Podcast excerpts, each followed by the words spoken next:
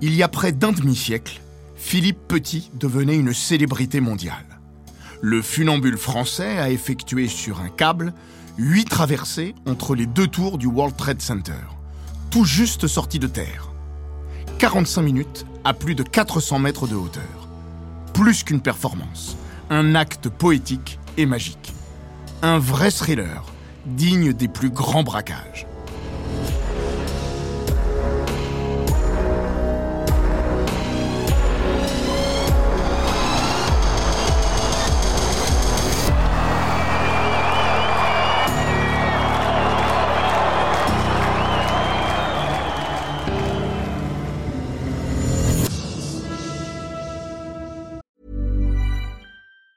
There's never been a faster or easier way to start your weight loss journey than with PlushCare.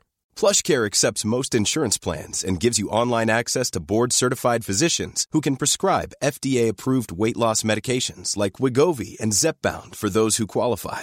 Take charge of your health and speak with a board-certified physician about a weight loss plan that's right for you. Get started today at plushcare.com slash weight loss. That's plushcare.com slash weight loss.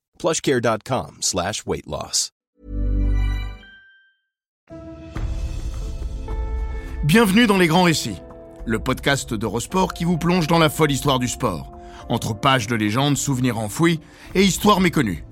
Dans l'épisode d'aujourd'hui, nous allons plonger dans l'incroyable aventure de Philippe Petit, le funambule prêt à tout pour réaliser son exploit.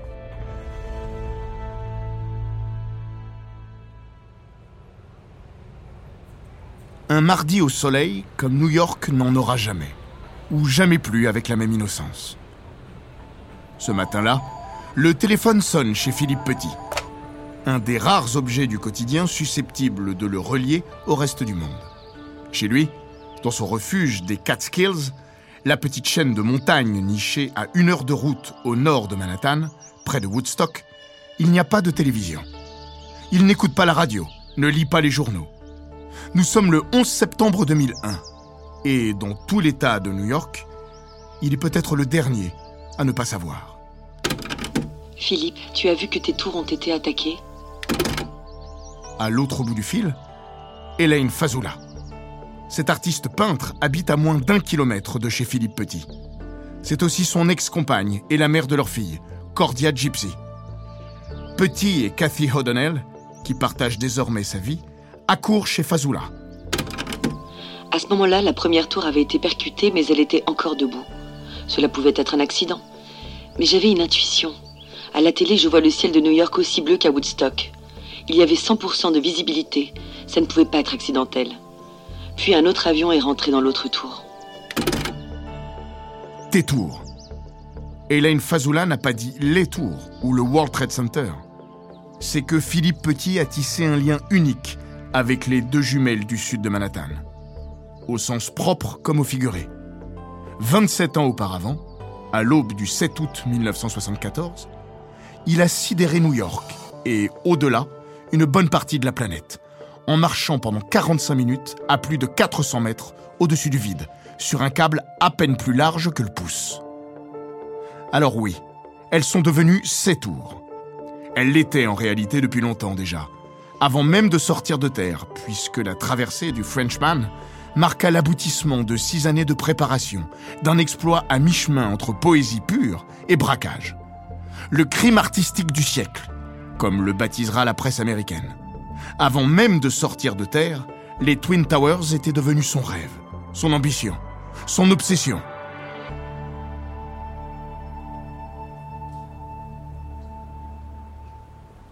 Tout a commencé chez un dentiste au début de l'année 1968, au cœur de l'hiver parisien. Comme le dit Petit dans To Reach the Clouds, son livre qui retrace l'aventure insensée du World Trade Center, Dans la salle d'attente, l'air est vicié. Le plafond est bas, le papier peint hideux. il patiente sans passion excessive en feuilletant un magazine, quand il bloque sur une double page. Un titre et une illustration. 100 mètres plus haut que la tour Eiffel, voici le Trade World Center. Au-delà de l'erreur sur le nom, qu'il ne comprendra qu'a posteriori, son regard est happé par le montage affichant côte à côte l'iconique monument parisien et les deux futures tours géantes. Petit détourne l'attention des autres patients en pointant la réplique d'un Van Gogh affiché au mur, simule l'éternuement le plus gigantesque qui soit, arrache dans le même temps les pages du magazine et quitte la salle en courant. Comme il le disait, Il me faudra une semaine pour avoir un autre rendez-vous. Mais la douleur qui est la mienne n'est rien comparé à mon rêve fraîchement acquis. avant de commettre son forfait sur ce Paris Match qui n'avait rien demandé, il a pris soin de sortir un stylo et de tracer un trait reliant le sommet des deux tours. À la sortie de l'adolescence, Philippe Petit est un marginal en quête de rêve. Né à Nemours en 1949, dans une famille de la classe moyenne, comme il en existe tant, la normalité de ce cadre tranche très vite avec sa différence. À 4 ans, il grimpe aux arbres dans la forêt de Meudon. Autodidacte en tout, il étudie, seul dans son coin, la peinture, le dessin, mais aussi l'escrime, la magie ou la menuiserie. Des disciplines à la fois créatives et manuelles, qui requièrent une dextérité certaine. Il y apprend la concentration, la persévérance et le respect des outils de travail. Petit a un côté Bobby Fischer, la légende des échecs, sans le côté clinique. Mais lui aussi désire s'affranchir de tout. De cette famille où, coincé entre une sœur aînée et un petit frère, il se sent incompris, inadapté presque. S'il a soif de connaissances et de découvertes, l'école, comme tout système, le rebute. Il s'y sent enfermé. À 18 ans, il aura été viré de cinq établissements pour sa pratique répétée du pickpocket, dans laquelle il excelle. Il fait les poches de ses profs, chaparde les affaires de ses camarades sous leur nez. Ce n'est pas le gain potentiel qui nourrit son excitation, mais le défi en lui-même. Comme il le confiait en 2014 au quotidien anglais The Guardian, Pour moi, c'était pas un crime, mais un tour de magie. plus tard, seul sur son câble, le funambule conservera une approche similaire. Ses parents ne saisissent pas la vision iconoclaste, ancrée si jeune dans l'esprit de ce gamin, n'ayant pas les atours du fils modèle. Entre eux, une gigantesque incompréhension mutuelle. Il a toujours été réticent à parler de son père ou de sa mère. Comme il le disait froidement dans la même interview au Guardian, Il n'était pas vraiment une entité vivante de mon existence, donc je ne préfère pas en parler. un an plus tard, auprès du New York Times, il se montrait moins cruel sur la forme, sans rien changer au fond. Ils n'étaient pas des mauvais parents, simplement ils ne comprenaient pas qui je voulais être. Mi-homme, mi-oiseau. On n'est pas une laisse à un oiseau. Sur le tard, Petit finira par se rabibocher avec son père, qui deviendra, jusqu'à sa mort en 2000, son meilleur ami. D'une certaine manière, il l'admirait sans l'avouer, sans se l'avouer. Son côté aventureux surtout. Le colonel Edmond Petit, pilote dans l'armée de l'air, est un héros. Il figure sur les images du documentaire clandestin, Sous le manteau, tourné par des officiers français détenus par les Allemands dans l'Oflag 17A durant la Seconde Guerre mondiale, grâce à une caméra dissimulée dans un faux dictionnaire. Ils parviendront à s'évader du camp. Un épisode de légende qui inspirera le livre puis le film La Grande Évasion. Edmond a rêvé de voir Philippe embrasser la carrière militaire. Illusion vite éteinte. À 17 ans, le fils insolent et individualiste, selon les termes de sa mère Janine, est émancipé légalement. Il va pouvoir prendre son destin en main. Mais pour en faire quoi? La société ne lui convient pas. Le terme est à considérer ici au sens le plus large. Comme il l'écrit, Je suis quelqu'un qui n'a aucun respect pour la façon dont les êtres humains ont organisé la vie sur Terre. Je n'ai pas de compte en banque, pas de voiture, rien. Mais il ne faut pas se tromper de combat. Malgré l'époque, Philippe Petit n'a pas l'esprit 68 arts. Il n'aspire pas à renverser le système pour construire autre chose. Il ne veut rien mettre à la place. Il n'est pas anticapitaliste, communiste ou qu'importe. Il n'est pas, en quelque sorte. C'est un extrémiste du rien. Ce monde n'est pas le sien. Alors, comment y trouver sa place? En s'échappant. Même un temps. Par le haut, si possible. Lui qui exècre la notion de métier se définit alors comme rêveur professionnel. Il devient artiste de rue, jongleur, cracheur de feu, magicien, funambule aussi. Funambule surtout. Comme il le disait, Je voulais voir le monde sous un autre angle. c'est cet art dont il perçoit de manière viscérale la puissance métaphysique et l'aura mystique dès ses premiers pas sur le fil à 17 ans, qui le fera entrer dans la légende et lui permettra de s'éloigner, un peu, un temps, des vicissitudes terrestres. Et c'est donc via cet art qu'il se met en tête, ce matin d'hiver 68, de marcher entre les deux futures tours géantes de New York. Mais pour ce défi complètement délirant, effrayant même, il a besoin de temps, de préparation, de complices aussi. Le premier d'entre eux, et le plus important de tous, se nomme Jean-Louis Blondeau. Un autre rêveur à sa manière. Un solitaire lui aussi.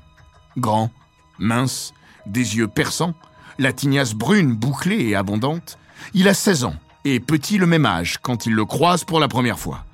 Le jeune funambule n'a toujours eu que du mépris à offrir aux enfants de son âge, comme il le résume. Ce sont des crétins.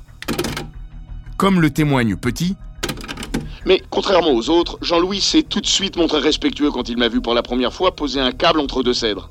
Il m'a encouragé même. Et puis, après m'avoir observé, longuement, il m'a demandé s'il pouvait prendre des photos. Sa passion. Et plus tard, son métier. C'est Blondeau qui va immortaliser tous les plus beaux coups de celui qui, spontanément, devient son ami et son alter ego. Ensemble, ils décident de sillonner la France, et c'est lors de ce voyage que Philippe Petit crée son personnage et son numéro de jongleur de rue, sous le regard admiratif de son compagnon, comme le raconte Jean-Louis Blondeau. Le succès est immédiat. En quelques minutes, il gagne ce que j'aurais mis des heures à rapporter avec mes dessins. C'est là que j'ai vu émerger l'univers poétique de Philippe. De retour à Paris, le personnage du jongleur de rue était né. Je m'en lasserai jamais. J'en avais vu la création et je le verrai s'enrichir lentement comme mûri un bon vin. Je le savourerai toujours avec le même plaisir et le même émerveillement, celui de l'enfant que l'on amène au cirque pour la première fois. En 1971, un jeune Américain à Paris marche le long du boulevard Montparnasse et voit un large cercle se former sur une petite place. Il joue des coudes, s'approche et assiste médusé au numéro de Philippe Petit. Il était tout de noir vêtu. Ses chaussures, son pantalon, sa chemise, son chapeau. Dessous surgissait une chevelure entre le blond et le roux. Puis ce visage, si pâle, qu'il semblait être dénué de toute couleur.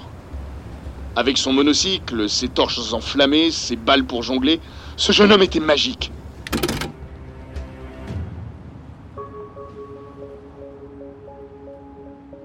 Quelques semaines plus tard, en pleine nuit, alors qu'il se promène le long des quais, il voit débouler une petite armée de jeunes gens transportant le plus discrètement possible un matériel imposant dont il ne comprend pas l'utilité sur le moment. J'ai reconnu l'un d'entre eux. C'était ce petit jongleur du boulevard Montparnasse. J'ai su que quelque chose de spécial allait se passer. Mais quoi? J'aurai la réponse en découvrant la une du International Herald Tribune. Un jeune homme avait marché sur un câble suspendu entre les deux tours de Notre-Dame. Il était resté dessus pendant trois heures avant d'en descendre et de se faire arrêter. Pour la première fois, je découvrais son nom, Philippe Petit. Ce jeune Américain, du nom de Paul Auster, non content de s'imposer comme un des plus fameux écrivains de la fin du XXe siècle, deviendra aussi l'ami de Philippe Petit et rédigera la préface d'un de ses livres, dont sont extraits ces mots. La traversée de Notre-Dame, voilà le premier gros coup du funambule Petit monté pendant une année entière avec Jean-Louis Blondeau et quelques autres, dont sa petite amie, Annie Alix, laquelle tiendra une place capitale, elle aussi, dans le braquage du World Trade Center. Après Paris, et avant New York, il y aura en juin 1973 Sydney et son emblématique Harbour Bridge. Comme le commentait le funambule dans un documentaire de 2007, Avec le recul, ce qui me frappe, c'est à quel point tout était improvisé, dans l'instant il lui faut 70 mètres de câble pour relier les deux pylônes du pont. Mais il n'a pas un dollar australien pour l'acheter. Avec l'aide d'un ami australien, il passe un deal avec le patron d'une usine spécialisée dans la fabrication de câbles. En guise de compensation, il fera un spectacle gratuit pour les employés de l'entreprise.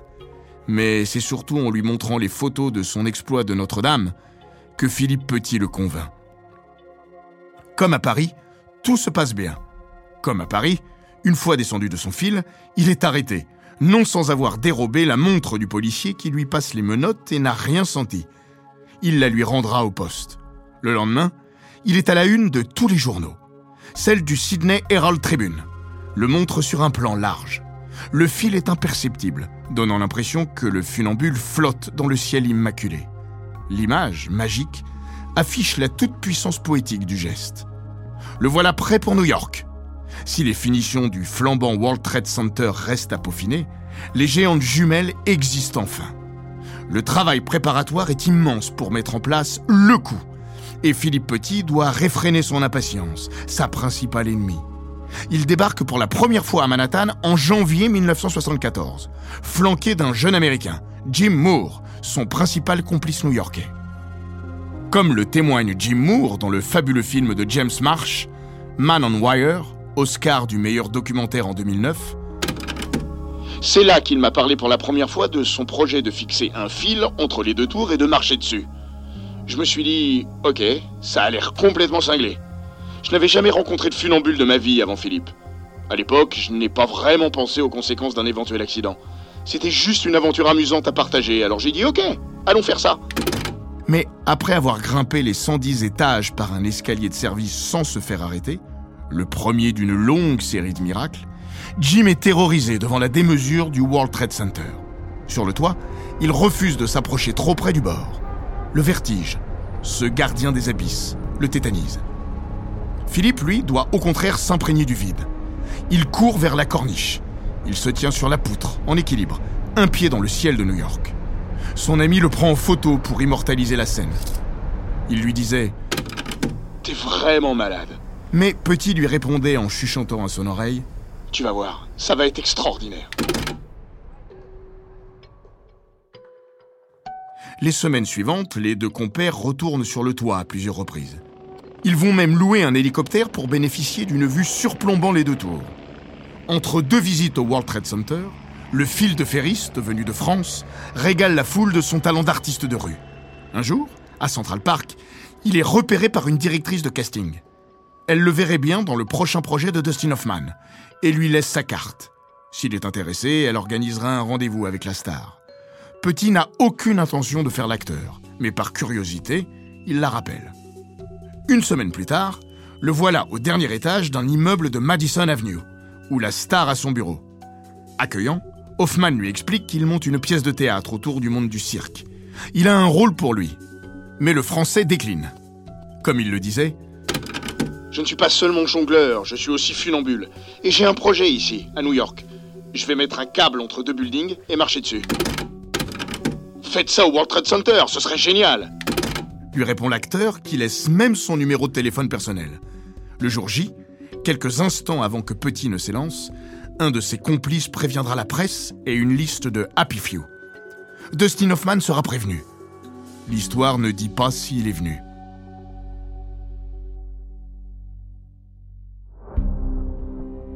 Cette première visite a renforcé l'artiste dans sa conviction. Il ne veut pas marcher entre les deux tours du World Trade Center. Il le doit. Excité comme un gosse le jour de Noël, Petit quitte New York en demandant à Moore de se tenir prêt pour la mi-mai, date à laquelle il prévoit de faire le coup. À son retour en France, il passe à l'étape suivante, prévenir et impliquer Jean-Louis et Annie. Il leur a dit qu'il partait découvrir Big Apple sans rien dévoiler de l'imminence de ses intentions. Son ami le reçoit fraîchement. tu te fous de moi? C'est une blague ce truc, ton fabuleux projet. T'es pas monté sur l'autre toit pour l'étudier. Tu sais ni à quelle heure les ouvriers commencent, ni à quelle heure ils terminent. T'as aucune idée de la façon dont on va monter le matériel sans se faire arrêter. Tu connais même pas la distance exacte entre les deux tours.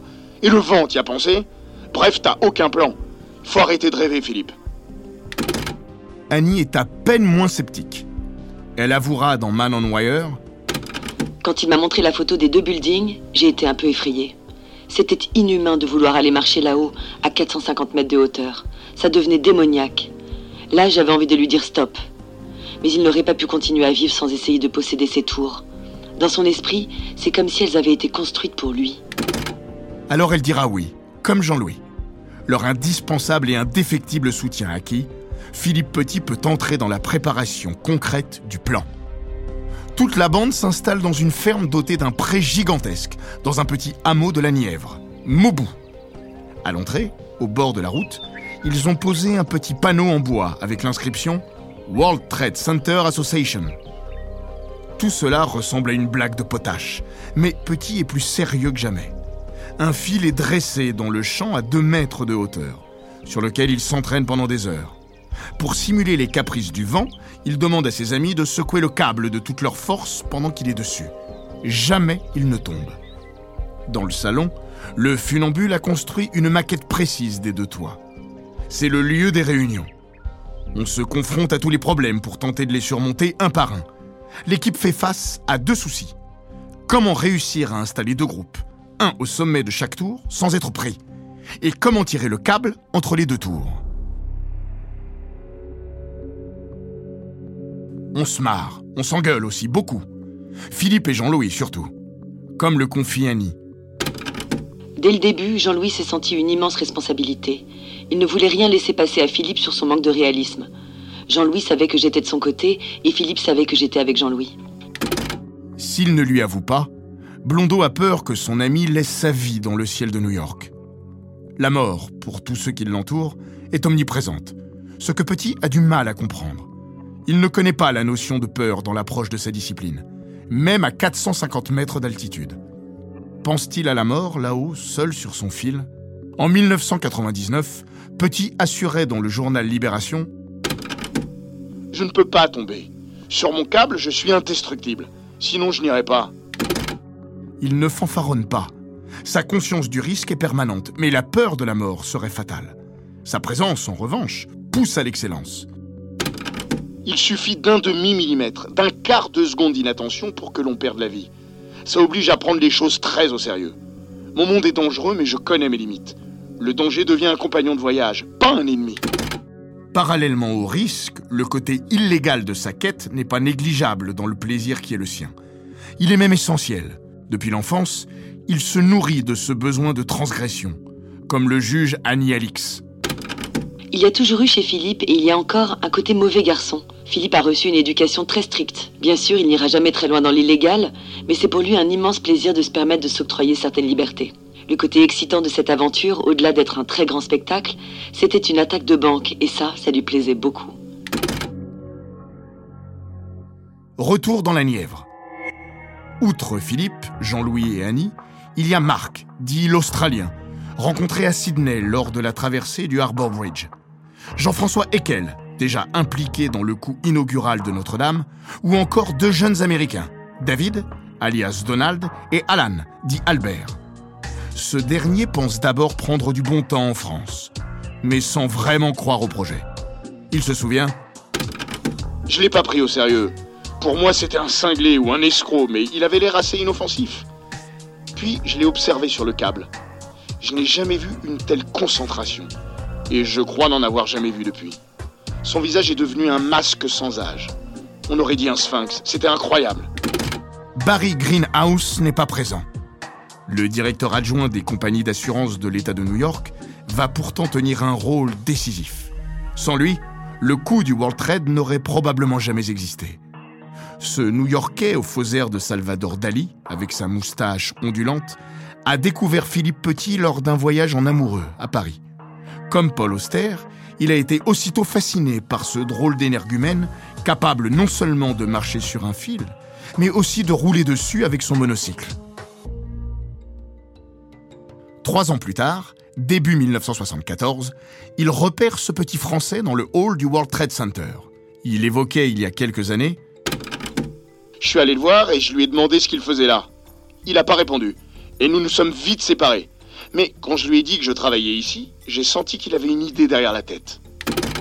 Petit a d'autant plus une idée que Greenhouse travaille au 82e étage, le plus haut à compter des bureaux à l'époque. Il lui expose son projet et lui demande d'être son insider.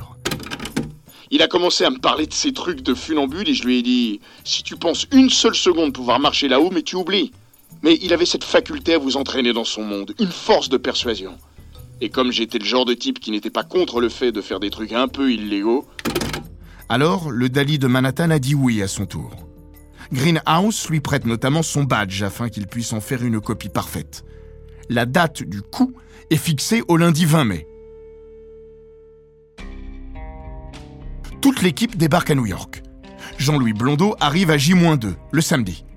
Malgré le travail effectué au cours des derniers mois, il reste mal préparé d'autant que Marc, l'Australien, recule au dernier moment. Je voulais pas être responsable de la mort d'un ami. Je doutais pas de ses capacités sur le fil, bien au contraire. Mais ce sont toutes les inconnues de l'opération, et il y en avait partout qui me faisaient peur. Nous n'étions pas prêts, et seul Philippe refusait de le voir. Le lundi matin, à l'heure de se lancer, Jean-Louis parvient à convaincre son ami de renoncer. Comme il le résume, Lui était prêt pour le coup, mais le coup n'était pas prêt. Philippe finit par se rendre à l'évidence. Peut-être que c'est impossible finalement. L'unique instant où sa détermination aura connu une faiblesse. Blondeau se charge de le requinquer. Non, Philippe, c'est pas impossible. Nous y sommes presque. Simplement, nous avons encore besoin de temps. Nous reviendrons et quand nous serons prêts, nous ferons le coup. Ils prendront un peu moins de trois mois pour parfaire leur préparation. Jean-Louis pose un ultimatum. Ce sera son plan ou rien. Le 6 août, les revoilà. Cette fois, plus de reculade. Ils sont prêts à se lancer dans le vide, au sens propre pour Petit, au figuré pour tous les autres. Dans la camionnette, pas un mot. Tension palpable. Une fois au pied des tours, Philippe embrasse Annie, sans que celle-ci ne sache s'il s'agit d'un baiser d'au revoir ou d'adieu. Il se souvient Elle était terrifiée.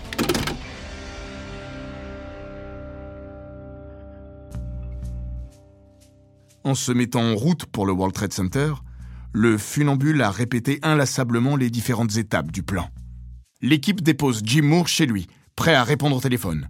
Si qui que ce soit se montre suspicieux, ils donneront son numéro. Jim est censé être le patron de la Fisher Company, l'imaginaire entreprise de travaux.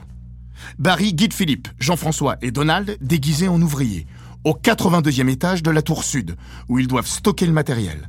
Dans une zone encore en chantier, Barry a aménagé une cachette en cas de ronde des gardiens. Barry redescend et se rend aussi vite que possible à la tour nord pour escorter Jean-Louis et Albert, habillés en businessman avec deux valises, eux aussi jusqu'au 82e étage. Charge ensuite aux deux équipes d'apporter leur matériel respectif jusqu'au toit. À 18h30, ils s'installent au tout dernier étage sous le toit. Quand la nuit tombe, ils montent sous le toit. Toute la nuit, mise en place du câble et sécurisation de celui-ci. À l'aube, vers 6 heures du matin, Philippe effectue la traversée. Annie, Barry, Jim et quelques autres profitent du spectacle en bas et préviennent presse et amis. Petit écrira à propos du plan En la récitant pour me convaincre, je ne crois pas un mot de ma litanie. Rien ne va se passer comme prévu. Nous allons tous être arrêtés. Il a raison. Rien ne va se passer comme prévu. Mais ils ne seront pas arrêtés. Pas avant d'avoir réussi le coup.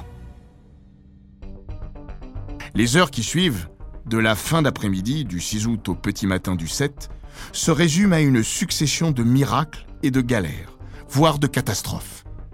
La chance, celle qui va expédier directement Philippe, Jean-François et Donald au 104e étage, sous le toit, et non au 82e, soit l'économie des 22 étages qu'ils avaient prévu de monter à pied en transportant l'essentiel du matériel. La galère, avec l'abandon de Donald, soudain pris de panique. Les deux Français, eux, doivent ensuite se dissimuler pendant près de trois heures, sans bouger, dans l'attente qu'un garde ayant décidé d'enchaîner clope sur clope à 2 mètres 2 retourne enfin à son poste. Et quid de Jean-Louis dans l'autre tour? Albert, le fumeur de joint instable, complètement défoncé, en qui il n'avait aucune confiance, va lui pourrir la vie avant de le lâcher au moment critique, à l'aube. Puis ce câble, au centre de tout, sans qui rien n'est possible. Souvenez-vous du brainstorming intense et vain dans la Nièvre, pour trouver comment le fixer entre les deux sommets. C'est Blondeau qui a trouvé la solution. Petit l'a d'abord considéré ridicule au point de ne pas vouloir en entendre parler, avant de s'y résoudre, faute de mieux? Jean-Louis va utiliser un arc. Le fil sera sa flèche. Les idées les plus simples étant parfois les plus géniales, il parvient peu avant minuit à atteindre l'autre tour. Il prévient Philippe par talkie-walkie, mais dans la pénombre, le funambule n'arrive pas à le trouver. Il décide alors de se mettre entièrement nu et de ramper, jusqu'à sentir le précieux fil. Mais il commet une erreur de débutant. Il ne sécurise pas le câble qui tombe dans le vide. Sur son site, Jean-Louis Blondeau raconte En quelques secondes, tout le câble et toute la corde qui le retenait ont plongé dans le vide. Au lieu des 50 mètres prévus, me voilà avec plus de 120 mètres à tirer. Dès que j'ai commencé, j'ai aussitôt compris que Philippe n'avait jamais fait le montage d'essai que je lui avais demandé de faire, depuis des mois, afin de déterminer l'équipement approprié. Alors que nous étions si près du but, l'échec était pratiquement certain. Simplement parce qu'il n'avait pas suivi mes instructions. J'y croyais plus. Mais Philippe était mon ami. Je me devais de l'aider jusqu'au bout. Pendant près de 7 heures, j'ai tiré comme un fou, sans relâche sur la corde, courant d'un point d'ancrage à l'autre, essayant de gagner de précieuses secondes sur chaque opération pour rattraper la fuite du temps. Une nuit d'angoisse, de détresse et d'épuisement extrême. La tâche semblait impossible. J'étais certain que j'y arriverais jamais à temps.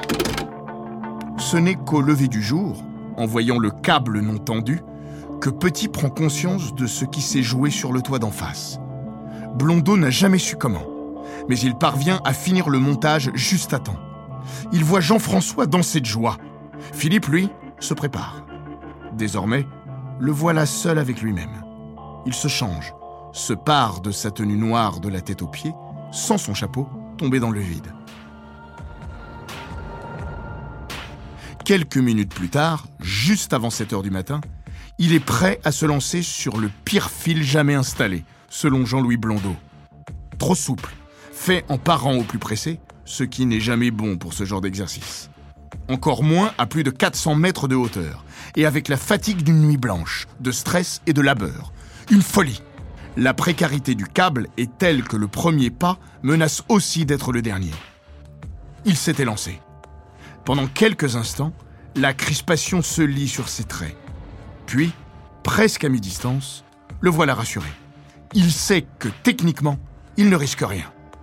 Alors Petit sourit. Le spectacle va commencer. 45 minutes. Trois quarts d'heure de félicité absolue. Huit allers-retours, d'une tour à l'autre. La police est arrivée. Jean-François a été menotté. Jean-Louis a eu le temps de s'éclipser après avoir pris autant de clichés possibles ils feront le tour de la planète.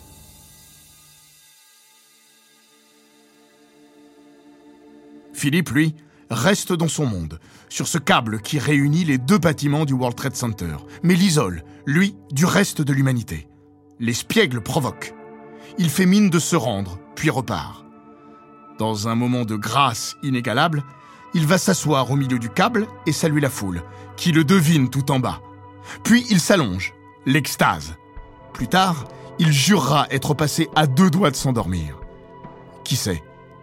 Les autorités menacent d'envoyer un hélicoptère pour le récupérer de force. Le souffle lui serait fatal. Alors Jean-François hurle, l'implore d'arrêter, et le funambule s'exécute. J'étais foudrage, mais ça m'a sauvé la vie. Depuis la rue, Annie, Barry, Jim et la foule qui s'est amassée autour d'eux n'en ont pas perdu une miette. Comme Jim Moore le confie, c'était au-delà de tout ce qu'on peut imaginer. C'était hallucinant. L'énormité de la situation a entraîné mon esprit tellement loin que je ne pouvais plus m'inquiéter pour lui. C'était magique, c'était profond. Même Charles Daniels, un des deux officiers venus arrêter le funambule sur le toit, semble emporté. Il ne marchait pas, il dansait. Ah, c'était fascinant. J'ai réalisé que j'étais en train de voir quelque chose que je ne reverrai plus jamais. J'ai assisté à un truc unique. Embarqué au poste avec Jean-François, Petit subit un interrogatoire puis passe un examen psychiatrique avant d'être déféré devant le juge. Celui-ci prononce la peine la plus improbable qui soit en condamnant le Français à effectuer un spectacle de rue pour des enfants. Puis, il le libère. Sur le PV de son arrestation, dans la case Objet du délit, ces trois mots Man on wire, homme sur un fil. À sa sortie, il est assailli par les micros et les caméras. Tous posent la même question. Pourquoi avez-vous fait cela? Pourquoi? Pourquoi? Cette question, Philippe Petit l'entendra des milliers de fois, dès ce 7 août 1974 et jusqu'à la fin de ses jours. Il répondra inlassablement. Le plus beau dans tout ça, c'est probablement le fait qu'il n'y a pas de pourquoi. Parce qu'il est là, rétorquaient les conquérants de l'Everest quand on leur demandait ce qui les poussait à vouloir le gravir. Pourquoi marcher entre ces deux tours? Parce qu'elles étaient là. La performance pure ne l'a jamais intéressé. Comme il le répète, aller d'un point A à un point B n'a aucun intérêt pour moi. Voilà pourquoi il n'a que du mépris pour nombre de ses successeurs sur le fil, tels que Nick Wallenda, né cinq ans après le braquage du World Trade Center, est un chasseur de records. Il en détient officiellement neuf, notamment pour avoir été, en 2012, le premier à relier sur un fil les deux rives au-dessus des chutes du Niagara. 16 millions de téléspectateurs devant leur écran, 150 000 massés sur place. Un an plus tard, sur un câble à 460 mètres de haut, Walenda marche au-dessus des gorges de la rivière Little Colorado. Ses exploits sont colossaux, mais ne dites jamais à Philippe Petit que l'Américain est son héritier. Lui est monté à l'insu de tous sur le World Trade Center. Walenda n'effectue jamais une traversée sans sponsor et battage médiatique. Pour lui, le funambule businessman floridien n'a rien compris. Je suis pas inspiré par un projet dangereux ou techniquement complexe. Je n'ai aucun respect pour quelqu'un qui se contente de ramener son cul de l'autre côté, sans la moindre âme créatrice. Si c'était le cas, ma colère se transformerait en respect. Comme le constate Walenda, Philippe Petit n'a jamais été fan de moi. Il serait un grand artiste, moi pas, et ainsi de suite. Il n'est qu'un Français arrogant.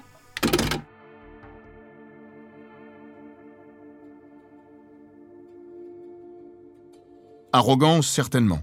Mégalo aussi, à ses heures. C'est surtout l'homme de tous les paradoxes, victime malgré lui de sa propre légende. S'il n'a jamais sacrifié la pureté de son approche poétique, de ce qu'il considère comme un art de vivre, et non une quête de performance, le World Trade Center a incarné à la fois un sommet et une petite mort. La fascination que chacun peut éprouver pour le coup new-yorkais tient au danger, à la beauté, la poésie, mais aussi à l'illégalité de l'action, la transgression de l'acte. Philippe Petit n'est pas mort sur son fil, mais l'espiègle, lui, a peut-être perdu une partie de son âme entre les deux tours. Il ne risquait plus rien, légalement parlant. Comme il le disait, Je m'aime bien en Arsène Lupin. mais après le World Trade Center, le gentleman cambrioleur ne l'était plus cambrioleur. Petit s'est embourgeoisé malgré lui. Il est devenu l'ami des stars. Dylan a chanté pour lui. Woody Allen l'a souvent invité dans son penthouse de Manhattan. Il a fasciné Brando. Et il a aimé ça. La reconnaissance aussi, comme cet Oscar de 2009 où, sur scène, il pose la statuette en équilibre sur son nez. L'espiègle a toujours eu besoin de ressurgir, mais au fond, contrairement au funambule, lui n'a pas survécu à la traversée du World Trade Center. Son couple avec Annie Alix non plus, et dans une large mesure, le pacte d'amitié scellé avec les autres, pas davantage. Jean-Louis Blondeau surtout. Entre toute cette bande, quelque chose s'est cassé en ce mois d'août 1974. Comme si Philippe Petit avait eu besoin de tourner une page et d'ouvrir le chapitre suivant sans eux. Il ne les a pas oubliés pour autant. Dans To Reach the Cloud, il aura ces mots magnifiques pour ces deux complices français qui l'ont accompagné tout là-haut. Jean-Louis, dès le début de cette aventure, tu as été généreux, déterminé, dédié à la cause. Par ton intransigeance de tous les instants, tu as sauvé le coup plus d'une fois. Et toi, Jean-François, qui ne parle pas un mot d'anglais à part yes, qui ne connaît rien au funambulisme, au gratte-ciel ou à New York, tu t'es jeté en souriant, en riant, dans le crime artistique du siècle, sans jamais te soucier des conséquences. Jean-Louis, Jean-François et Annie ont rapidement quitté New York. Philippe est resté. Blondeau est le premier à avoir compris que l'histoire était terminée. Dans l'avion, Jean-François me dit Voilà, je suis prêt pour le prochain coup. Et je lui ai répondu Il n'y aura pas de prochain coup. Quelque chose s'est cassé, je pense, dans cette amitié. Mais ça ne fait rien, parce qu'on l'a fait. Personne ne peut nous enlever ce qui s'est passé.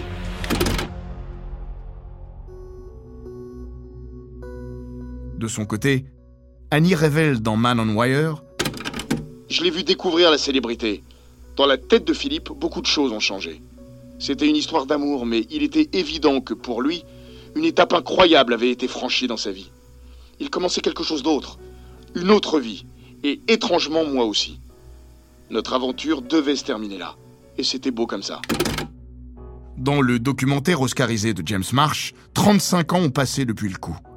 Mais il suffit de voir Blondeau et Alix en larmes, bouffés par l'émotion, quand ils relatent le moment où lui en haut, elle en bas, voient leur ami et leur amour sur son fil, pour comprendre la magie de ces trois quarts d'heure au-dessus du monde.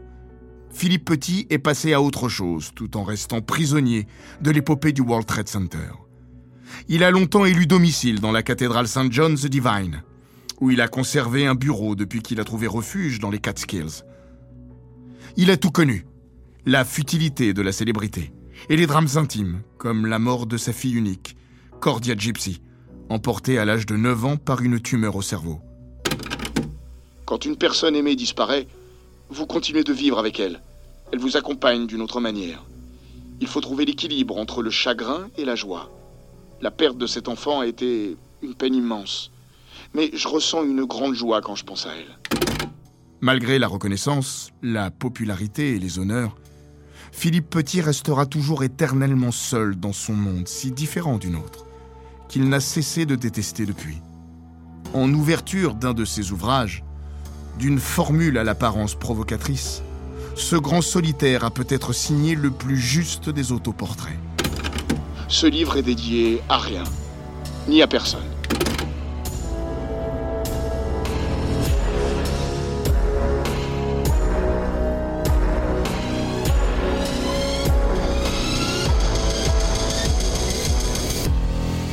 Cet épisode des grands récits d'Eurosport a été écrit par Laurent Vergne. Il est raconté par Florian Bayou, monté par Jean-Gabriel Rassa et produit par Bababam.